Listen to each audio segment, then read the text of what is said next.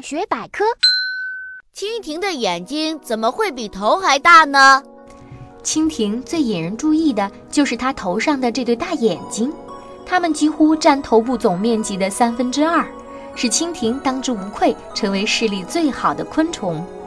蜻蜓的大眼睛是由三万多个小眼睛构成的复眼，每个小眼睛都能看到东西的一部分，复眼再把这些部分集合到一起，所以看东西的速度特别快。再配合那可以上下左右灵活转动的头部，蜻蜓很容易在空中找到吃的。